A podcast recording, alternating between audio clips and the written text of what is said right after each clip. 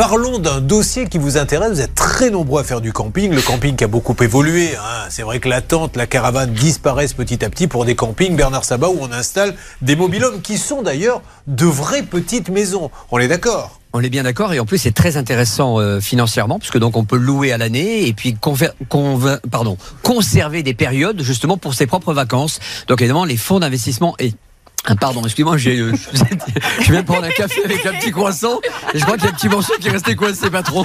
Vous voyez, je vous ai donné la parole, Bernard. En fait, c'était pas vraiment pour, pour que vous disiez quelque chose d'intéressant, c'était pour rassurer tout le monde. Parce Que qu'on m'a dit est-ce que Bernard sera toujours là?